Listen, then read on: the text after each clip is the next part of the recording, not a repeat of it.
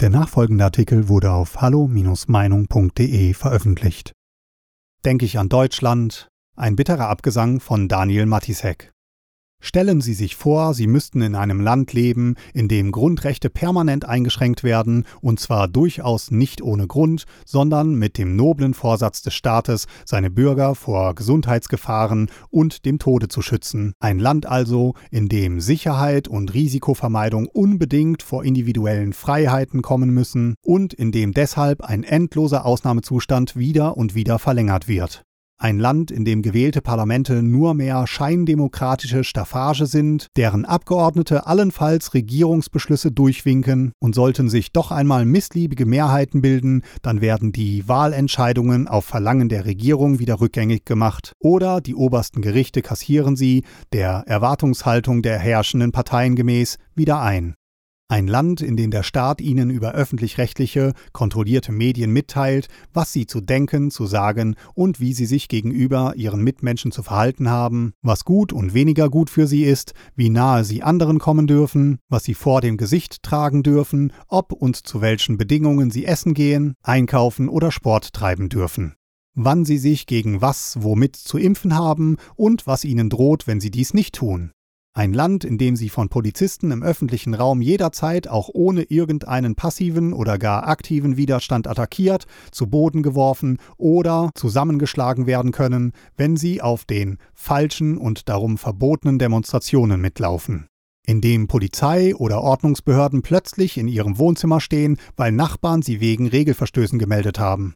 Ein Land, in dem Oppositionelle bei Grundrechtsdemonstrationen willkürlich verhaftet oder von Spezialkräften aus dem Hinterhalt angegriffen und schwer verletzt werden, woraufhin die Regierung und die erwähnten Medien dann anschließend berichten, die Polizisten seien die eigentlichen Opfer eines gewalttätigen Mobs gewesen, der die grundgesetzliche Versammlungsfreiheit einmal missbraucht habe.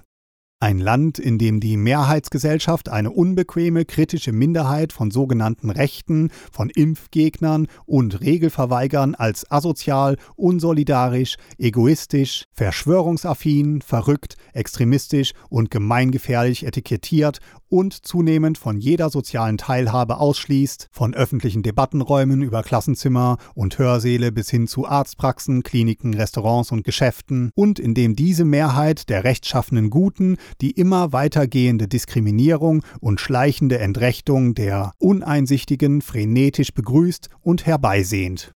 Ein Land, in dem unabhängige und selbstbewusste Freigeister von faktischen Berufsverboten bedroht sind oder Gefahr laufen, ihre bürgerliche Existenz zu verlieren, weil sie sich dem moralinsauren Volonté General der Mehrheit nicht beugen wollen, in dem politisch für unzuverlässig gehaltene Beamte und Soldaten wegen Säuberungen zum Opfer fallen, in dem Richter, die die falschen Urteile fällen, mit Hausdurchsuchungen und Zwangsbeurlaubungen rechnen müssen, in dem kritische Künstler einem Scherbengericht staatshöriger Kollegen ausgesetzt und mit Auftrittsverboten belegt werden. Ein Land, in dem freie und kritische Journalisten um ihre körperliche Unversehrtheit fürchten müssen, weil sie von Anhängern regierungsalimentierter zivilgesellschaftlicher Initiativen auf Veranstaltungen bedrängt oder weil ihre Autos abgefackelt werden in dem freie Medien und Nutzer der freien Medien einer zunehmenden staatlich orchestrierten Zensur ausgeliefert sind, die unter dem Deckmäntelchen der Bekämpfung von Hass firmiert.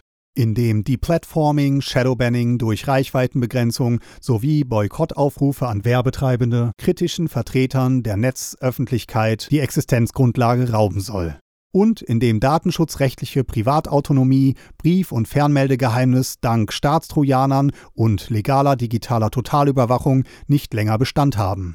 Sie brauchen für all dies nicht viel Vorstellungskraft, denn in diesem Land leben sie bereits.